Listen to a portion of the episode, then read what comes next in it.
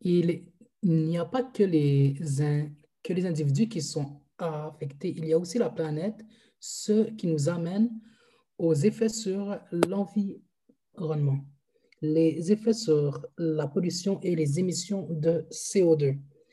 Avant même la pandémie, le Collège Sainte-Anne organisait des journées carboneutres. Au cours de ces journées, les 1907 élèves du secondaire suivaient leurs cours à distance dans le but de mener à une réduction des émissions de GES issues de leur déplacement pour se rendre à l'école. Lors d'une journée carboneutre typique, c'est 7 tonnes de CO2 qui ne sont pas émises, soit l'équivalent d'un aller-retour Sydney-Montréal. Les entreprises qui utilisent le télétravail réduisent leur empreinte carbone et respectent les normes en matière de changement climatique. Au Québec, le transport est responsable de, plus de 40% des émissions de GES.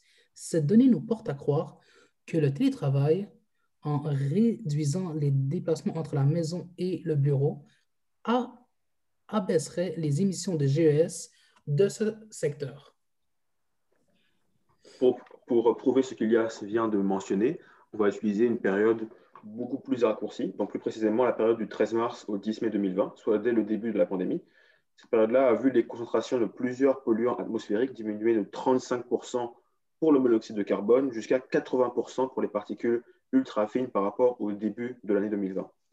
Ces estimations prédisent que, les GES diminueront de 12% en 2020, plus que 2,5 fois la baisse des 20 dernières années. Il faut savoir que dans les 20 dernières années, des maintes et maintes mesures ont été appliquées pour essayer de rabaisser notre émission de GES.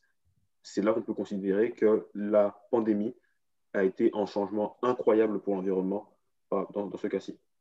Et si je prends une étude de l'Agence de la transition écologique, donc la DEME, au sujet de l'impact environnemental qui a été publié au journal du dimanche, soit un journal français, euh, son premier constat est que 7 salariés sur 10 en France prennent leur voiture pour aller travailler. Et en cas de télétravail, le trafic automobile baisse fortement, donc moins d'émissions de polluants, ce qui est une preuve assez simple que le, télétravail est bon pour l'environnement.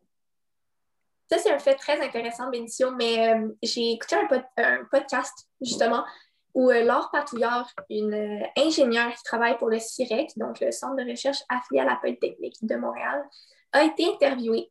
Et elle, faisait état de faits très intéressants sur le télétravail et l'envers de la médaille quant aux, polluants qui sont aussi rejetés dans l'atmosphère, même si les employés travaillent de la maison. Donc, on va l'écouter. Il y a beaucoup d'émissions de GES qui sont dues euh, à ça. Il faut y faire attention.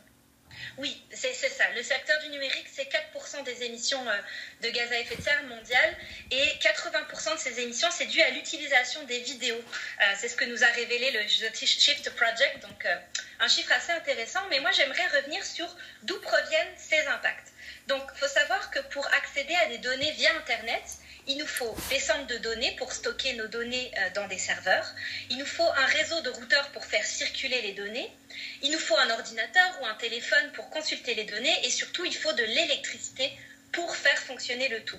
Et quand on regarde ça en termes d'émissions de gaz à effet de serre, en fait, sur le cycle de vie du numérique, on voit que 56% est dû à l'électricité qu'on consomme. Et on a quand même 40% des émissions de gaz à effet de serre qui sont dues à la fabrication des équipements électroniques. Donc, alors, c'est très intéressant ce dont elle nous fait part euh, comme information. Et il y a aussi quelques autres faits intéressants dont elle euh, faisait part. Par exemple, le fait qu'une minute de visioconférence, ça équivaut à 16 grammes de CO2 qui sont rejetés dans l'atmosphère. Puis une minute, il y en a beaucoup, beaucoup, beaucoup dans une journée qu'on utilise euh, en visioconférence lorsqu'on fait du télétravail. Donc, c'est quand même intéressant de savoir qu'il y a des polluants qui sont rejetés dans l'atmosphère, même quand on est chez nous et qu'on n'utilise pas la voiture.